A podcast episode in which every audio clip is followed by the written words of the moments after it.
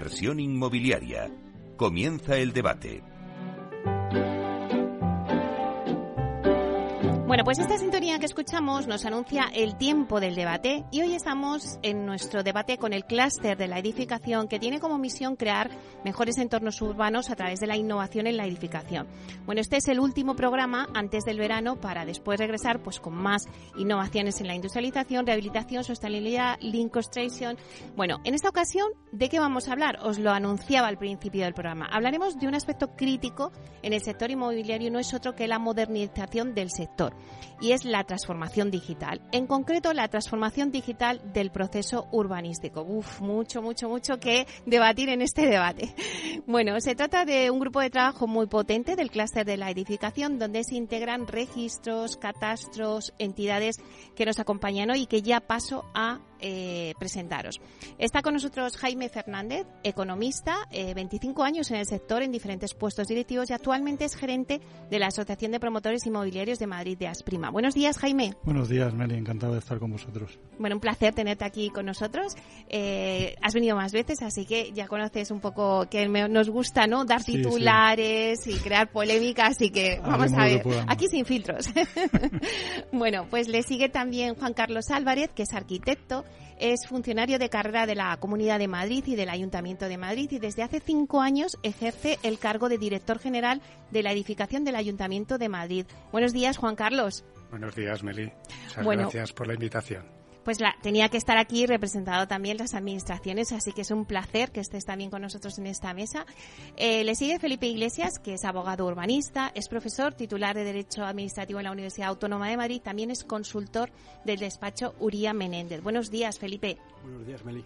Bueno, un placer, eh, porque yo creo que también es importante en esta mesa, ¿no? Eh, pues la figura del abogado urbanista para contar a ver cómo podemos hacer esta, esa transformación en los procesos eh, urbanísticos que se dilatan en el tiempo tantísimo. Vamos a verlo. Sin duda, los, abogados siempre son importantes, siempre. claro que sí. Bueno, y por último está Javier Munarrit, que es arquitecto también urbanista y director técnico de la Comisión Gestora Nueva Centralidad del Este de Madrid. Bueno, Javier, buenos días. Buenos días, Meli. Luego nos explica saber qué es eso de la, de la Comisión Gestora Nueva Centralidad del Este de Madrid. Bueno, muchos lo saben, pero también, para los que no lo sepan, les vamos a, contar, ¿no? Sin duda lo explicaremos. Bueno, pues si os parece, a mí lo que me gusta es que cuando eh, hacemos un debate, pues la gente que nos está escuchando, y bueno, ¿y de qué nos van a hablar hoy, no?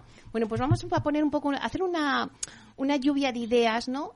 a mí me gustaría que nos comentarais un poquito por qué surge este grupo de trabajo, ¿no? En el clúster de, de la edificación, o cuál es vuestro objetivo con este grupo para conseguir uno de los retos, que yo creo que es uno de los retos más importantes del sector inmobiliario. No es otro que la transformación digital en los procesos urbanísticos, ni más ni menos. Que además es que siempre hay polémica con todo esto, pues por lo que antes comentaba con Felipe, ¿no? Por, porque se dilata todo muchísimo y siempre es como el reto que tiene el sector, ¿no? Sí que gustaría pues que nos dijerais eh, esos objetivos, ¿no? De este grupo eh, para conseguir esa transformación. Empezamos si quieres contigo, Jaime. Encantado, Meli. Pues eh, yo creo que es un camino, es verdad que, que, es un camino quizás eh, largo y arduo, pero es un camino sin retorno. Eh, cuando nos planteamos, o cuando el clúster se planteó la creación de este grupo, es precisamente por lo que tú comentas. Al final tenemos mucha necesidad de suelo, desarrollos que pueden tardar 10 o 20 años en, en poner suelo a disposición de nuestra ciudadanía y lo que queremos es encontrar herramientas que agilicen ese proceso de, de de, transformación de suelo rústico en parcelas, parcelas finalistas. Al final, yo creo que tenemos en el de todos los miembros, como tú has dicho, están los desarrolladores de suelo, están los promotores, está Catastro, está Registro, está por supuesto el Ayuntamiento de Madrid. Yo creo que es un grupo lleno de, vida para dar aportaciones. Bueno, me quedo también con encontrar esas herramientas, ¿no? Para hacer esa transformación y creo que ahí es muy importante también la administración pública. Eh, Juan Carlos, ¿cuál sería, pues, tu opinión? Sí, pues como administración municipal, que como ya sabéis somos los competentes en, en materia urbanística, planeamiento, gestión, ejecución de la, de la edificación, lo que estamos entre todos es generando ciudad, generando nuevo tejido urbano. Como bien decía eh, eh, Jaime, Lo que tenemos que procurar es que ese proceso sea lo más ágil posible, dado que ya de por sí es un proceso eh, muy complicado. El ayuntamiento, por supuesto, protagonista de ese proceso como los demás eh, sectores, se incorpora al clúster de la edificación con ese ánimo, con el ánimo de ayudar también a la transformación digital del proceso urbanístico. Y el ayuntamiento lo hace con el firme convencimiento de que en esta tarea no podemos hacerlo solos. Tenemos que contar con el resto de actores, con la ciudadanía, las asociaciones, los abogados, los promotores. En eso es en lo que estamos ahora mismo, precisamente desarrollando un concepto de colaboración público-privada integral en el desarrollo de esta, de esta transformación. Es muy importante esa colaboración público-privada de la que siempre estamos hablando en el sector. Felipe. Yo creo que aquí hay dos elementos clave. Sin duda, el, mundo, eh, la vida es digital. ¿eh? El urbanismo no puede quedarse al margen de esta realidad. Y aunque es cierto que el Ayuntamiento Madrid y otros ayuntamientos pues han tomado iniciativas potentes y que están en ello, pero hay que, hay que dar un, salto. Y yo me atrevería a resumir ese salto en dos, en dos parámetros, en dos aspectos a, tener en cuenta. En primer lugar, la automatización de las licencias urbanísticas. De forma que cualquier ciudadano pues, pueda saber de forma mecánica, instantánea, si lo que quiere, lo que pretende hacer es o no viable, bien a través de licencia, bien a través de, de declaración responsable. Y eso que ahora bueno hay alguna que otra herramienta bueno pues ir más eh, más allá y que, efectivamente se pueda automatizar ese procedimiento de licencias de declaraciones responsables y un segundo, una segunda ecuación sería la digitalización del planeamiento urbanístico. Aquí hay mucho avanzado en lo que es eh, las reparcelaciones. ¿eh? Cuando se inscribe en el registro de la propiedad una reparcelación, te obligan a que las parcelas estén georreferenciadas. Bueno, eso que se está haciendo ya en ese ámbito, sin embargo, el ámbito urbanístico, relativo al planeamiento urbanístico, pues eh, no. Entonces, yo creo que es, clave dar ese salto, porque hoy por hoy estamos manejando eh, planos en papel. eh, cuando redactas un plan general, un plan parcial, estamos todavía manejando papeles, a veces eh, con una escala eh, pues terrible, ¿no? Que, que, no sabe, que no permite discriminar, distinguir bien, ni tan siquiera a veces usos. Bueno, hay que dar ese, ese, salta, ese salto y es perfectamente posible. Y en ello estamos, ¿no? Que este grupo de trabajo del, del clúster tiene, entre otras, esta misión. Uh -huh. Javier.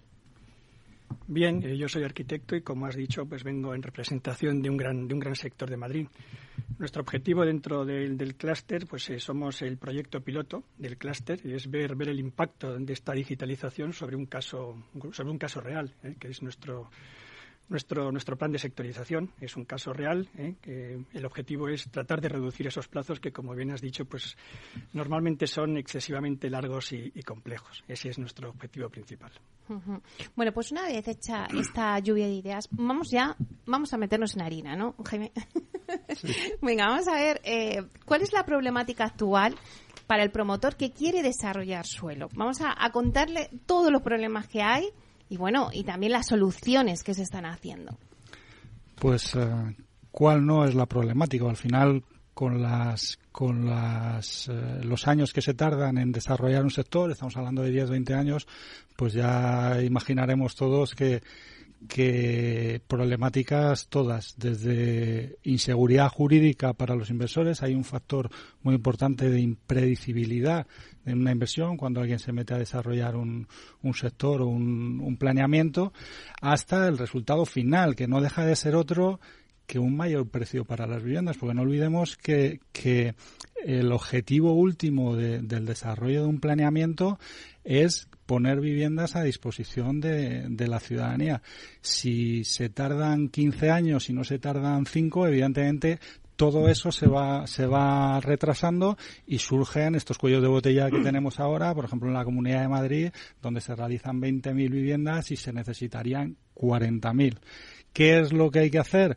Pues eliminar cuellos de botella claramente. Ahora mismo estábamos hablando que quizás hay, hay desarrollos que necesitan hasta 40, 40 estudios para poderse para poderse llevar adelante. No hay nada que la, o sea, la tecnología nos permite que determinados o que los expedientes mediante quizás tecnología blockchain pues puedan eh, colgarse y cada estudio ataque ese, ese expediente y de forma paralela, porque ahora lo que sucede es que muchas veces no, no se hacen de forma paralela. Ahorraríamos tiempo y evidentemente ahorraríamos precio a los, a los ciudadanos cuando tienen que comprar una vivienda. Juan Carlos, ¿cómo se pueden eliminar esos cuadros de botella? Bueno, efectivamente comentaba Felipe, estamos en la era de la digitalización. Jaime lo ha remarcado también las administraciones públicas, todas las administraciones públicas, las entidades locales sin duda, eh, tenemos el mandato también de fomentar en los proyectos del sector público eh, el uso de estas herramientas, ¿no? estas herramientas electrónicas específicas.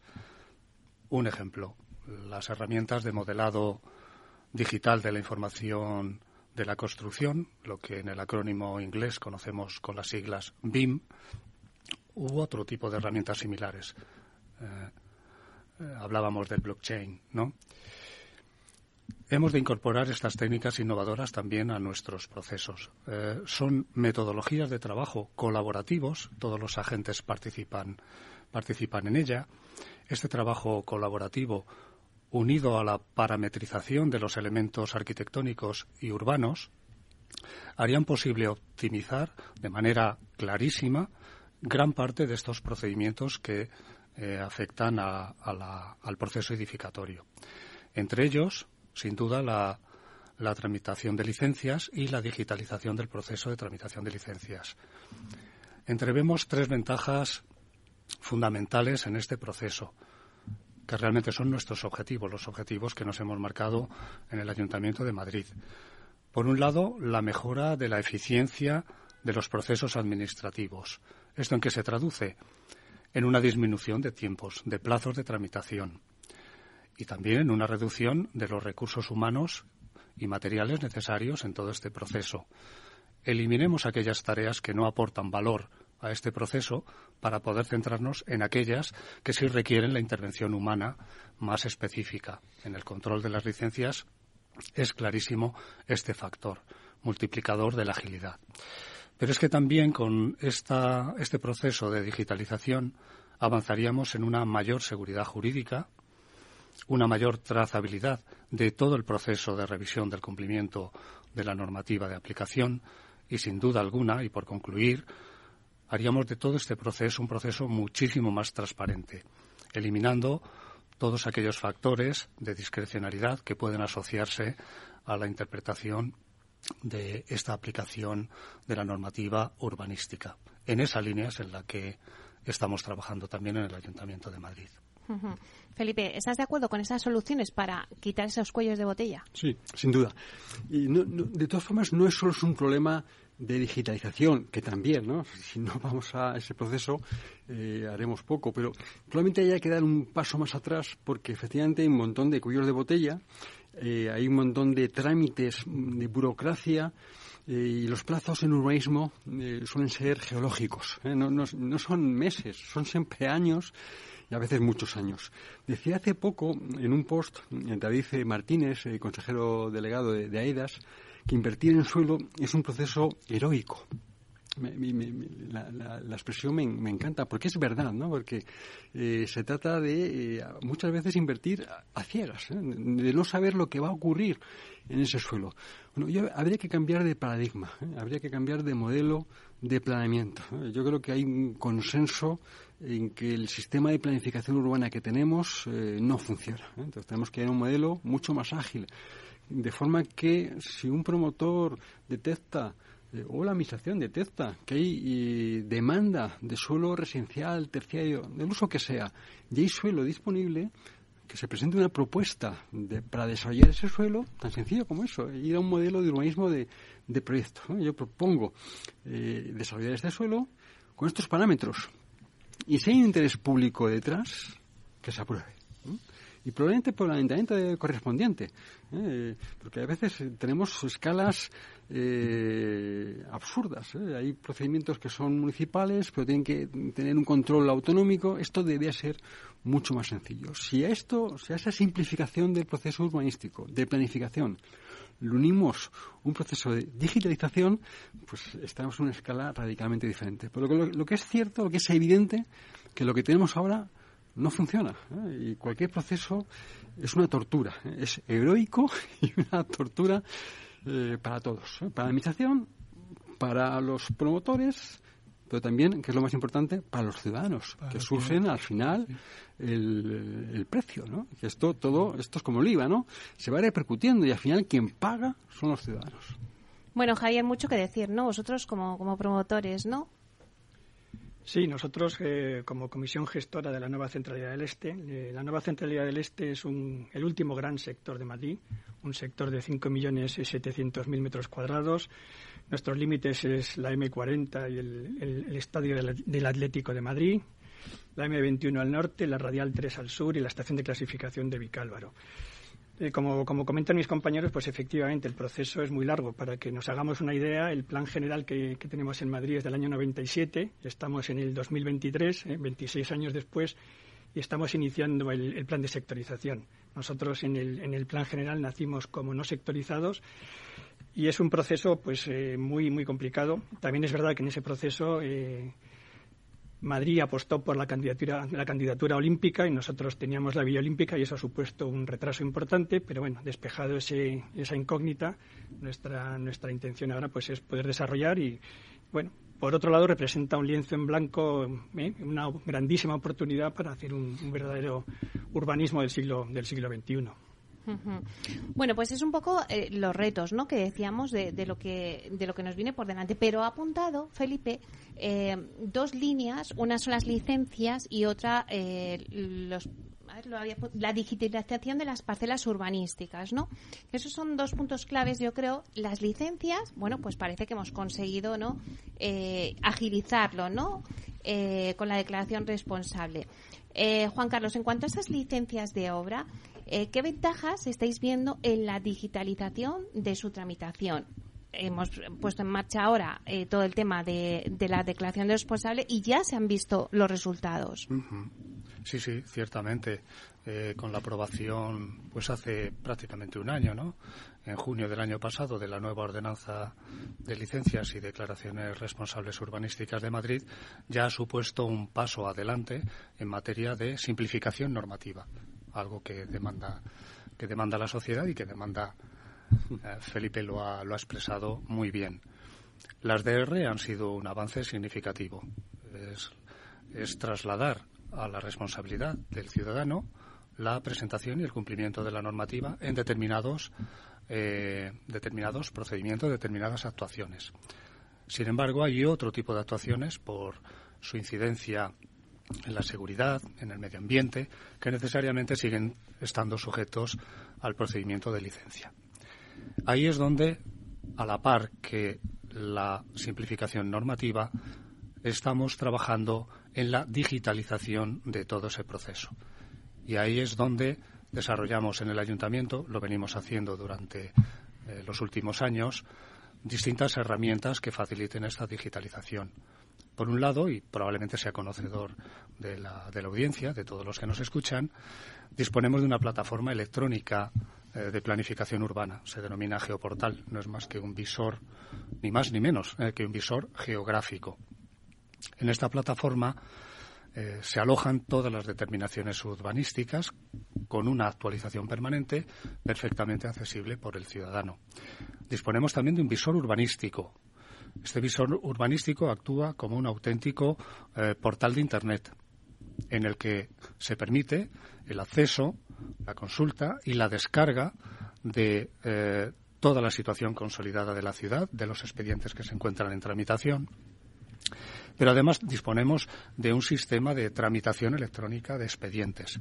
En el ámbito concreto de las licencias, lo conocerán muchos de nuestros oyentes, es el SIGSA Slim, sistema de licencia municipal, que automáticamente la solicitud ingresa en sede municipal y se dirige de forma automática al órgano competente en su resolución.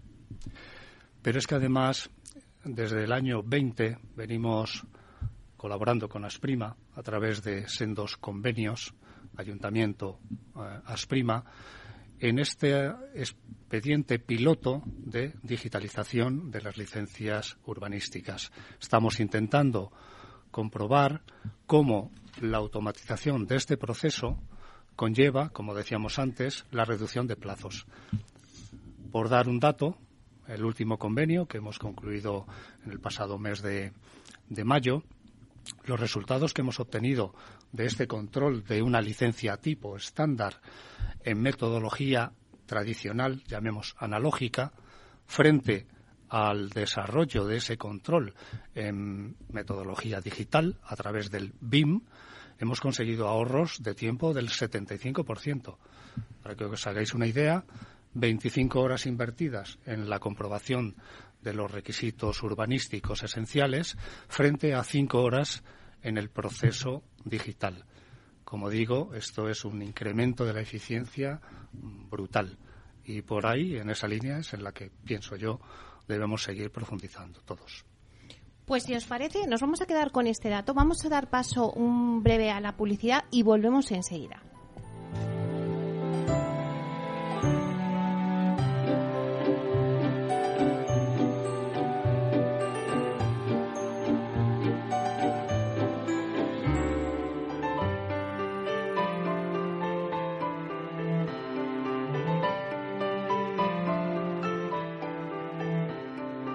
Inversión inmobiliaria con Meli Torres.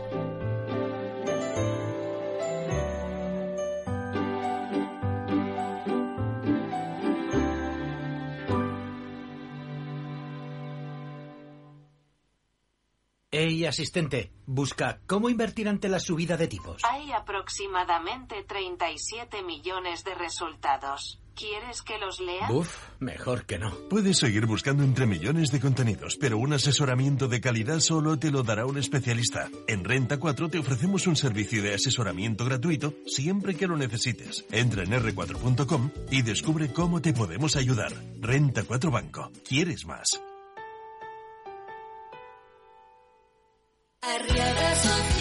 ¿Te acuerdas de los gastos que pagaste cuando firmaste tu hipoteca? ¿Te cobraron tasación o notario? Si es así, debes saber que esta cláusula es abusiva y puedes reclamar su devolución. No pierdas el tiempo. Llámanos al 926 48 20 o entra en arriagaasociados.com. Arriaga Asociados. Hagámoslo fácil. Capital Radio, Madrid, 103.2 FM. Horno La Santiaguesa. Somos pasteleros y eso nos gusta. Utilizamos materias primas que nos hacen disfrutar y elaboramos todos nuestros productos de forma artesanal, sin sucedáneos, ni margarinas ni grasas trans. Sabemos que las cosas buenas son importantes. Con el hashtag buscamos gente dulce. Horno La Santiaguesa, calle Mayor 73, teléfono 91 559 6214, www.pasteleriasanonofre.com. Disfruta de la mejor cocina gallega en Montes de Galicia. Todo un clásico moderno en el barrio de Salamanca. Disfruta de la variada dieta láctica, de las mejores carnes y pescados tratados con respeto y transparencia y regados con una de las mejores bodegas de la zona. En grupo, en familia o en pareja, Montes de Galicia te ofrece el espacio perfecto en cada ocasión.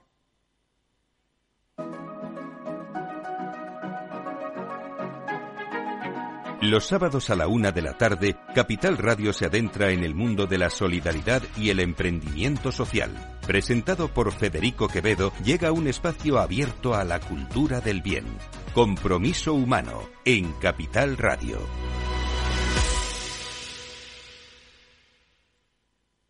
¿Sabes cuál es el mejor dial para escuchar Capital Radio? Tu móvil. Ya tienes disponibles las versiones de iOS y Android de Capital Radio. Y si quieres escucharlas en tu coche, lo tienes muy fácil. Empareja el Bluetooth de tu coche con tu móvil o tableta, entra en la app de Capital Radio y ya lo tienes. Escucha Capital Radio en digital. Y si te preguntan qué escuchas, no lo dudes. Capital Radio.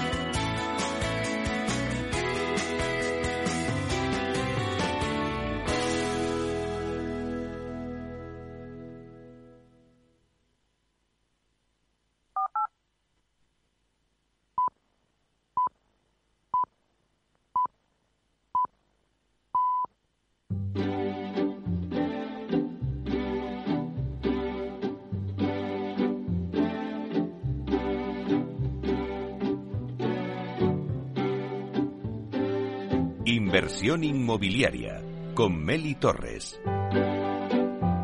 Bueno, pues seguimos con el debate. Hoy estamos hablando de la transformación digital de los procesos urbanísticos. Eh, voy a hacer un repaso rápido a la mesa por si alguien se acaba de incorporar ahora mismo. Tenemos con nosotros a Jaime Fernández, que es gerente de la Asociación de Promotores Inmobiliarios de Madrid, de Asprima. Está con nosotros también Juan Carlos Álvarez, que es eh, eh, director general de la edificación del Ayuntamiento de Madrid. Felipe Iglesias, que es consultor desde despacho Uria Menéndez y también es profesor titular de Derecho Administrativo en la Universidad Autónoma de Madrid, y Javier Munarrit, que es arquitecto urbanista y también director técnico de la Comisión Gestora Nueva Centralidad del Este de Madrid. Eh, nos habíamos quedado contigo, Juan Carlos, nos estás explicando, nos habías dado un dato muy importante, ese ahorro del 75%, ahorro en tiempo de pasar de, de una manera analógica a una manera digital en licencias. Eh, cuéntanos un poquito para que la gente sepa realmente cómo es ese proceso y que ese ahorro ya es del 75%, pero queréis llegar al cero. Sí, sí, correcto, correcto. Me, alegra que, me, que insistas en esa, en esa cuestión. Porque ciertamente tenemos que pensar que estos ahorros mm, de tiempo que hemos que hemos ensayado, que hemos validado en este último convenio al que hacía referencia con, con las herramientas que Asprima ha puesto a disposición de, los, de los servicios técnicos municipales pueden reducirse a cero. ¿Y por qué digo que pueden reducirse a cero? Porque tenemos que tener en cuenta que este ensayo, estos prototipos, lo hacemos primero sobre herramientas que todavía no están desarrolladas suficientemente. Segundo, lo hacemos con personal que no está familiarizado todavía, todavía en un manejo de especialista en estas herramientas. Digo que tenderá a cero porque el objetivo último es conseguir que en todo este proceso, en la fase inicial de redacción de los proyectos por parte de los técnicos proyectistas, a la par que están diseñando su inmueble, su edificio, ya van comprobando con la plataforma que finalmente desarrolle el ayuntamiento, ya van comprobando, verificando el cumplimiento de todos los parámetros urbanísticos que se tienen en cuenta a la hora de controlar administrativamente esa licencia. De tal forma que cuando el promotor, el técnico redactor, ingrese ya en sede municipal para solicitar las debidas autorizaciones, las licencias de obra, ya tiene la validación de que su proyecto, al menos en los parámetros urbanísticos esenciales, cumple la normativa. En ese momento, los técnicos municipales se dedicarán ya a comprobar otro tipo de cuestiones que hoy por hoy no son parametrizables, que hoy por hoy no se pueden automatizar, como son todos los informes precisos para ser el caso de edificación catalogada, los informes, los dictámenes de comisiones de patrimonio, los informes, los informes de sostenibilidad, eh, acústica, movilidad, etcétera, etcétera. Por eso digo que con esta validación temprana de, los parámetros urbanísticos, esos tiempos pueden reducirse a cero. Felipe. Sí, me, gustaría enfatizar lo importante de lo que estás comentando, Juan Carlos, porque y el trabajazo que es. Porque detrás de la palabra parametrizar hay, mucho esfuerzo. Porque parametrizar qué? Mm, el Plan General de Madrid eh, tiene nueve normas zonales. Cada norma zonal se divide en niveles, grados. Claro, ordenar una ciudad es algo muy complicado. Sobre todo, bueno, teniendo en cuenta el Plan General de, Madrid, que efectivamente es ya antiguo, del 97, un modelo ya probablemente desfasado, muy determinista, y establece para cada parcela eh, lo que se puede construir, qué se puede construir, qué uso se puede implantar. Claro, y parametrizar eso en toda la ciudad de Madrid es muy, muy complicado, pero es clave porque poder anticipar, poder saber tú de forma mecánica si lo que pretendes hacer es o no viable, claro, ahorra eh, muchísimo tiempo, porque ya no es que el ayuntamiento, el técnico correspondiente te conteste, te haga un requerimiento, no, no, no. O sea, esto sería, será, porque lo, lo haremos, ¿no? Será revolucionario, porque tú irás cuadrando si efectivamente la altura que tú pretendes es la permitida o no. Y ya no tendrás que decir, y solo presentarás solo presentarás esa propuesta, ese proyecto de licencia cuando, cuando esté validado. contrastes que efectivamente es viable. Si no, no. Entonces, ahorrarás tiempo al técnico, a ti mismo. Claro, pero de eso se trata, de anticipar, de, de, de poder parametrizar, que no es fácil, todos esos datos, ¿no? paréntesis, permíteme, claro, que en el fondo esto pone de relieve la complejidad del urbanismo, ¿no? Es que debería ser todo mucho más sencillo. Por ejemplo, un, dato, ¿no? En lugar de establecer parcela a parcela qué usos están permitidos, ¿no sería más sencillo al revés? Oiga, no, dígame usted qué usos están prohibidos, por lo que sea, pero el resto, déjeme libertad, déjeme que yo los... Porque además, claro, 1997, Plan General de Madrid, claro, los usos que definió en ese momento eran los que eran. Y el mundo ha cambiado mucho, ha, llovido mucho, eh, han pasado muchas cosas. Hay usos que no estaban definidos, eh, que no están definidos hoy por hoy en ese plan general. Entonces, ¿qué pasa? ¿Que están prohibidos? Pues no, no parece razonable, pero es lo que dice la norma. Los usos que no están expresamente permitidos están prohibidos. Debería ser justamente lo contrario, o al menos así lo veo yo. Juan Carlos. Sí, redundando en el comentario que haces, Felipe. Sabéis, porque es noticia de actualidad, el ayuntamiento próximamente aprobará una modificación de las normas urbanísticas que actualizará sin duda ninguna ese tipo de parámetros, esos usos que estás comentando, Felipe, pero es que vamos más allá. Esta nueva corporación, constituida hace, hace escasamente un mes, eh, tiene el mandato también de revisar, por mandato del alcalde, de revisar el plan general. Ya en el nuevo área de urbanismo, eh, medio ambiente y movilidad, ya está en su estructura creada una oficina de revisión del plan general. Este es un proyecto apasionante que nos mantendrá ocupados a lo largo de esta legislatura, sin duda. Magnífica noticia. Sí, eh, Jaime, claro, también todo lo que estamos poniendo en la mesa, si lo llevamos, eh, ¿cómo afecta al comprador final de la vivienda?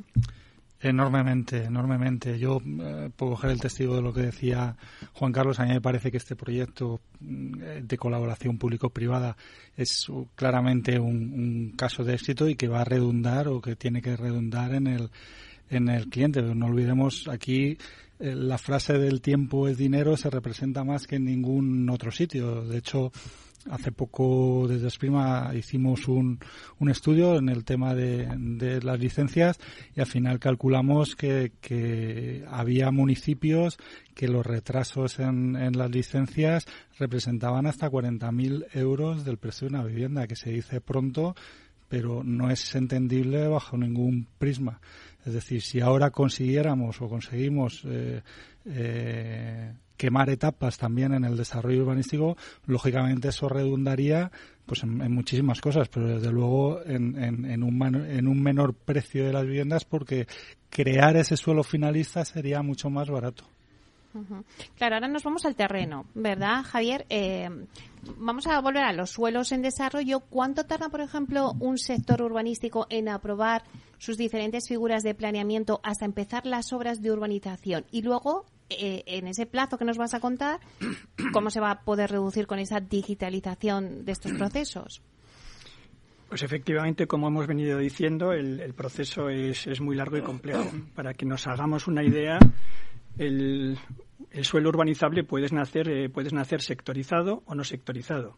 Si naces eh, como sectorizado, tienes que desarrollar primero un plan parcial, luego tienes que constituir una junta de compensación, luego tienes que desarrollar un proyecto de urbanización y finalmente un proyecto de reparcelación.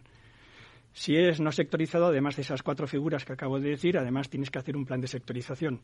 ¿Cuál es el tiempo del desarrollo de esas figuras de planeamiento? Pues nunca, y en el mejor de los casos, nunca es inferior a ocho años. Como ha comentado Jaime, pues la realidad luego pues hay sectores que, se van a 15, a 20, incluso a, más años. Y todos también nos acordamos de, Madrid Nuevo Norte, son procesos eh, larguísimos. Em, ¿Cómo puede impactar la digitalización? Pues yo creo que es eh, algo fundamental. O sea, si somos capaces de, parametrizar, si somos capaces de, protocolizar el, proceso del, desarrollo urbanístico, sería fundamental para reducir esos, plazos.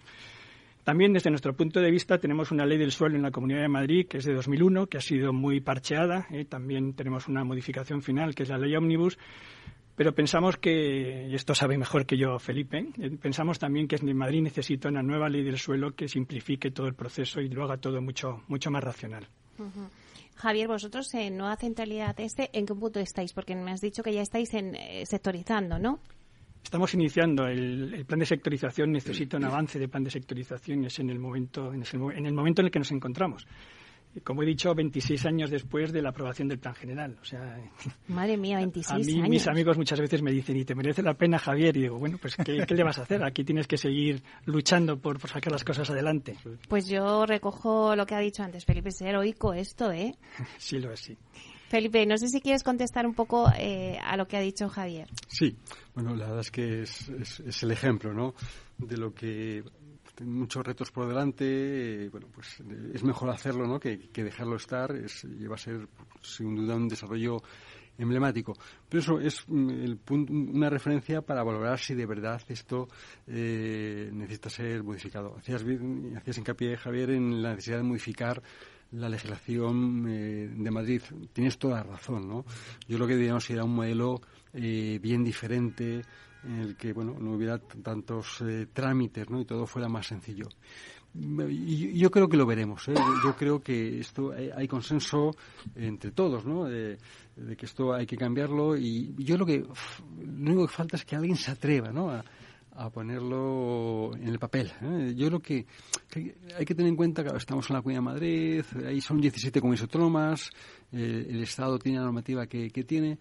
Yo creo que en cuanto una comunidad autónoma de, apruebe una, una ley innovadora que sea referente de esa simplificación del proceso urbanístico, el resto, estoy convencido, la, la, copiarán, ¿no? Eh, que es la única forma de que haya una cierta homogeneidad en, en España, que es más que razonable, por otra parte, ¿no? Juan Carlos, te veas sintiendo con la cabeza que un poco qué, qué línea se encuentra trabajando actualmente el ayuntamiento. Bueno, eh, no solamente son la, las líneas que ya hemos comentado, ¿no? De digitalización o de cambios normativos, fundamental, una revisión del plan general.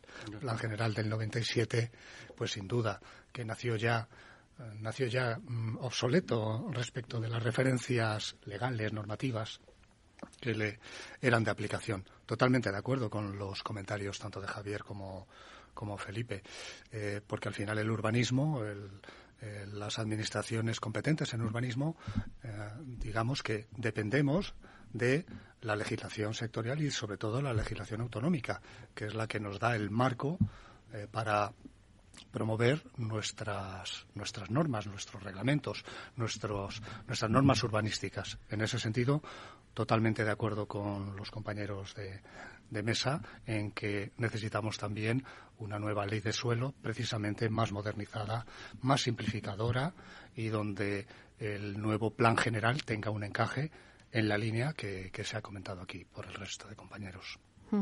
Jaime, ¿y, cómo explica un poquito eh, el objetivo de integración ¿no? de plataformas como el ayuntamiento, el registro, el catastro?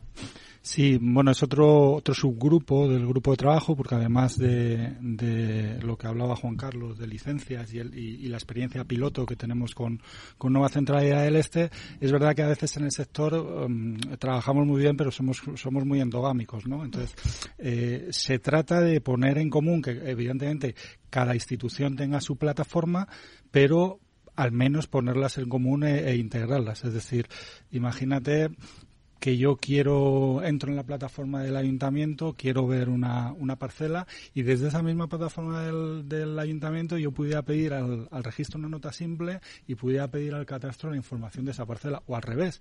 O yo te accedo a la nota simple y pudiera saber la edificabilidad que tengo en esa parcela. Entonces no tendría que ir a un sitio, luego a otro. Quiero decir, lo lógico es que toda la información se, se esté en un mismo lugar, aunque cada uno tenga plataformas separadas. A mí eso me parece eh, un avance eh, importante y de hecho ya se están ya, ya el ayuntamiento está dando los pasos para, para ello. Juan Carlos. Pues sí, abundando en lo que dice Jaime, ciertamente estamos trabajando en este subgrupo, dentro del grupo Cluster, en lo que denominamos integración de plataformas, eh, que no es ni más ni menos que compartir de, manera automatizada eh, toda la información entre las distintas eh, plataformas geográficas que manejamos distintas instituciones. El ayuntamiento, a través de su geoportal, el geoportal del registro de la propiedad, el propio catastro.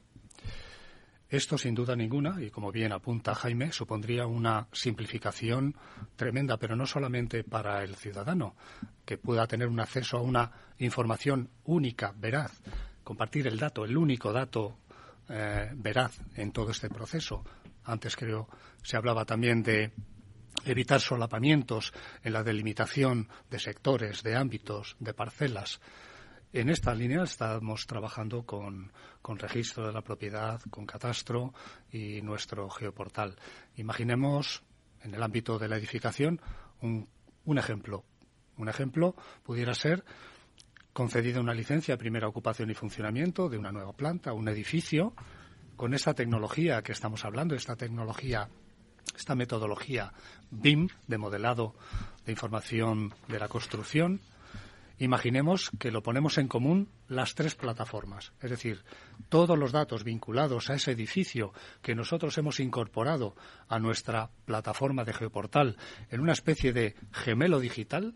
Estamos trabajando también, aprovecho para decirlo, en el gemelo digital de la ciudad, una ciudad no solo en 3D, en la que podamos ver los inmuebles en tres dimensiones, sino que incluso en cada uno de los inmuebles, pinchando en, en, la plataforma, en el visor, podemos comprobar todos los datos asociados a ese inmueble. Cuándo obtuvo la licencia, las alturas, la edificabilidad. Esto es revolucionario. Pero es más, imaginemos que con esta integración de plataformas, de manera automatizada, el ciudadano, el promotor de ese inmueble, solicitar automáticamente su inscripción en el registro. Imaginemos el gran avance que puede suponer esto. Otro ejemplo de las líneas de trabajo que estamos desarrollando, en este caso ya más concretamente con el Colegio de, de Registradores de la Propiedad. En el visor urbanístico madrileño ya tenemos habilitada una nueva capa con las demarcaciones de los registros de la propiedad de Madrid. Bien, es verdad y tengo que advertir, no es una capa todavía pública. Estamos trabajando en el desarrollo para afinar eh, todas estas eh, superposiciones que no entren en conflicto. Pero a futuro pudiera llegar a ser eh, a ser consumibles, lo que decimos consultables, por la ciudadanía, que no tiene más que pinchar en esa capa y saber qué registro de la propiedad es el que le corresponde respecto de su parcela, su edificio, etcétera, etcétera. Prácticamente eh, una revolución. claro que sí. Oye, Javier, ¿y, tú crees que toda esta integración de plataformas al final son ventajas? ¿Veis esas ventajas pues para procesos de, bueno, pues de las licencias de planeamiento, de gestión urbanística en general? Pues eh, sí, sin duda. Para que nos hagamos un poquito una idea, eh, Madrid no, no, tuvo una concentración parcelaria. Entonces, la concordancia entre catastro y registro, eh, bueno, todo el mundo piensa que es muy real, pero la realidad no es esa. La realidad es que después hay, muchas, hay muchos errores de, delimitaciones y eso al final genera muchísimos, muchísimos conflictos entre los propietarios de suelo, eh, que dificulta muchísimo el sacar adelante un proyecto de reparcelación. Entonces, bueno, pues si somos capaces de, avanzar desde el inicio del planeamiento en, toda esa delimitación, será un paso adelante gigante. Eh, también por poner un ejemplo, los grandes eh, sectores de Madrid, estoy refiriéndome a los desarrollos del sureste, cerros, aijones, berrocales, etcétera, con, el planeamiento ya aprobado, eh, pues resulta que al final, cuando se hace el encaje desde el plan general de la delimitación de los sectores, pues resulta que no encaja. Imaginaros el, problema que eso significa con figuras de planeamiento determinadas y lo que, con lo que cuesta sacarlas adelante. Entonces nosotros eso en, Nueva Centralidad queremos evitarlo y estamos teniendo en, mi subgrupo, estamos teniendo reuniones con catastro y con registro para intentar ir puliendo todas esas cosas. Felipe, esa integración de, plataformas, eh, bueno, pues es una ventaja claramente. Sin, duda, no, es, que es clave, es que es, es, indispensable, porque lo que no puede ocurrir que haya solapamientos, ¿no? Mm. No puede ocurrir que ordenando parte de la ciudad, eh, sin tú saberlo, estés afectando a otros a, otra, otros terrenos. ¿no? Esto no debería pasar, pero claro, pasa. Si está digitalizado y tienes ahí unas coordenadas GML, pues que salta, es imposible que eso ocurra, ¿no? Pero hoy por hoy con planos a veces a eso, a 1,50.000, a una escala terrible, ¿no? En el que una línea ocupa pues metros, claro, son muchos metros. En fin, que no, no, no debería ser así, pero lo es, ¿eh? es decir, que esto hay que cambiarlo. Entonces, en ello estamos, ah, seguro que a algún oyente le sorprende que estemos todavía así, pero bueno, afortunadamente, para hablar en positivo, estamos eh, en, este proceso. Y aquí es clave eso, que haya integración de plataformas, que cada una tenga su plataforma, pero que integración de datos, que tú te puedas manejar en distintas plataformas de forma uniforme, que entiendan ese mismo lenguaje informático, que por hoy no, es así, y sobre todo que eh, gracias al clúster, gracias a Asprima, esas administraciones públicas estén en contacto aunque parezca increíble, no siempre ha sido así, ¿no? Obviamente eh, sí lo han estado en algunas, algunos procesos, la virtud de, este, de esta comisión, de este proceso que estamos iniciando, es sentarles ¿no? y que vean que de verdad eh, eh, tienen que ponerse más todavía de acuerdo y tienen que, que, que, mm, bueno, pues unir procesos. Juan Carlos, te toca la pregunta del millón. ¿Cuándo será una realidad la digitalización de las licencias en el municipio de Madrid? ya, lo, creo que es la pregunta del millón. A mí también me interesa. Ojalá te la tenía que hacer, te la tenía que hacer. por supuesto, por supuesto, y no la rehuyo, todo lo, todo lo contrario. Eh, soy optimista. Y soy optimista porque vamos dando pasos y vamos obteniendo resultados. Eh, he comentado antes los trabajos incipientes, muy incipientes, del ensayo con una herramienta informática que nos ha provisto Asprima, que la hemos adaptado a, ciertas necesidades eh, municipales y fruto de las cuales hemos conseguido eh, pues ese ahorro de tiempo significativo que he comentado antes. ¿Cuál es el paso siguiente? Como administración necesitamos desarrollar una herramienta propia ese desarrollo de una herramienta propia eh, hay que hacerlo también en determinadas fases. La primera, en la que ya estamos trabajando, es en preparar una consulta preliminar al mercado. ¿Qué quiero decir con consulta preliminar? Eh, es, una, es una herramienta que ofrece la legislación eh, de contratación del sector público que permite, en este caso concreto, consultar a los operadores económicos, a los operadores tecnológicos, al que sabe cómo desarrollar estas, estas herramientas, le pediremos, le consultaremos que nos informe qué requisitos necesitamos como ayuntamiento incorporar a una futura contratación para poder desarrollar estas aplicaciones. No solamente qué requisitos, qué especificaciones técnicas, necesitamos también que nos diga cuánto cuesta que al final esto hay que traducirlo en euros. ¿Cuál es el importe que conlleva el desarrollo de la herramienta que nosotros queremos para obtener los resultados que estamos comentando? Pero necesitamos también saber cuánto cuesta implementarlo en los equipos municipales, integrarlo en las plataformas de tramitación municipales, cuánto cuesta mantener esa herramienta activa, actualizada y fundamentalmente cuánto cuesta la formación de los técnicos municipales hasta que sean expertos en el manejo de esa herramienta.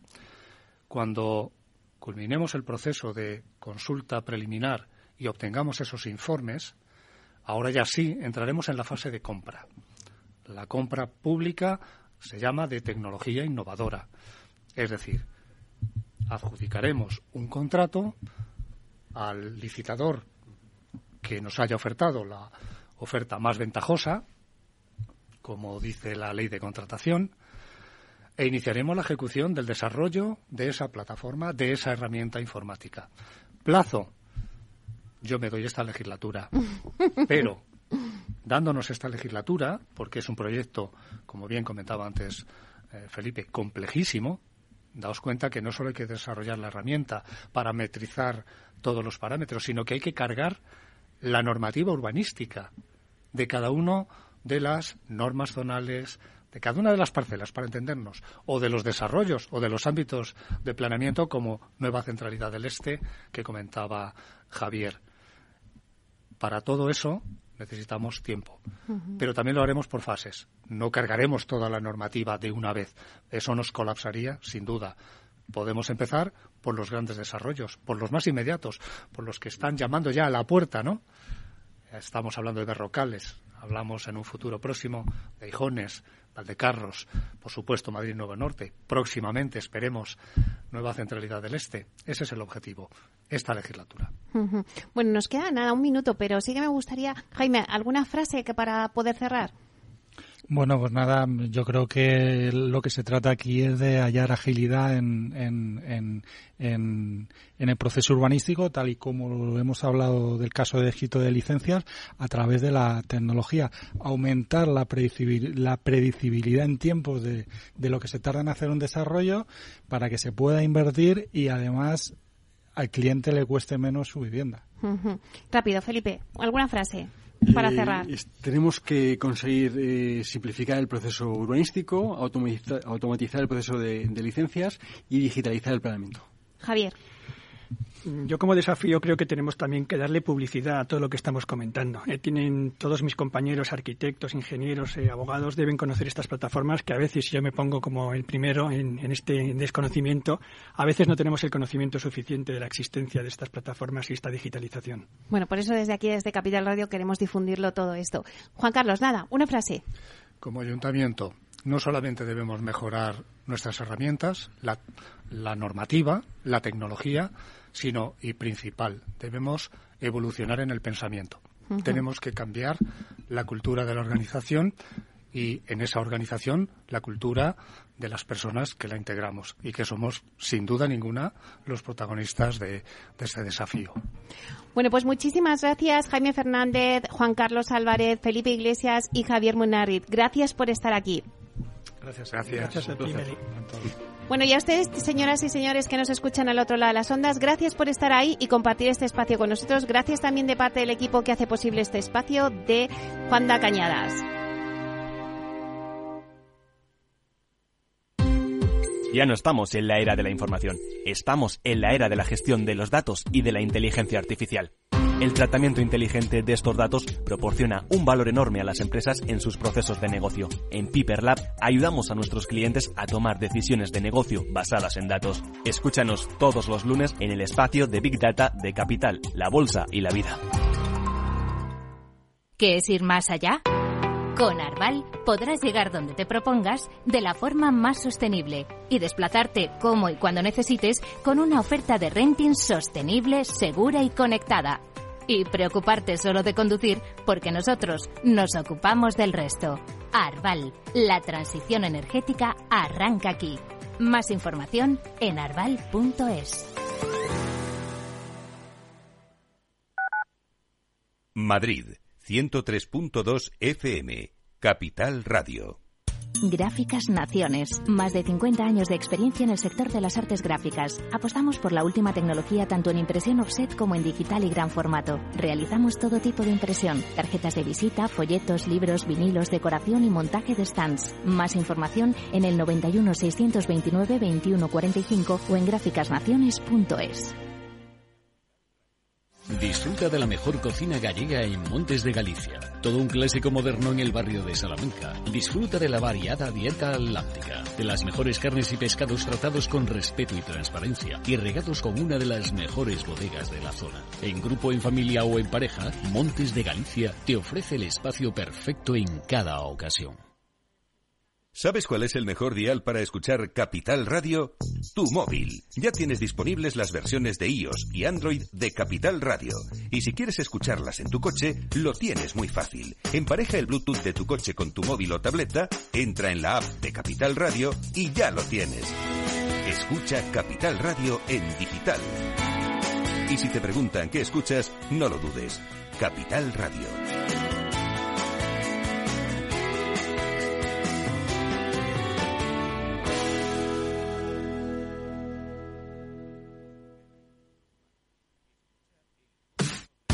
Los viernes en Capital Radio te proponemos descubrir y comprender las estrategias de empresas con éxito que servirán de inspiración y ejemplo para la tuya. Escucha Metaempresas, un programa presentado por Andrés Arenas con la presencia y los consejos de expertos en distintas áreas y profesores de reconocida trayectoria.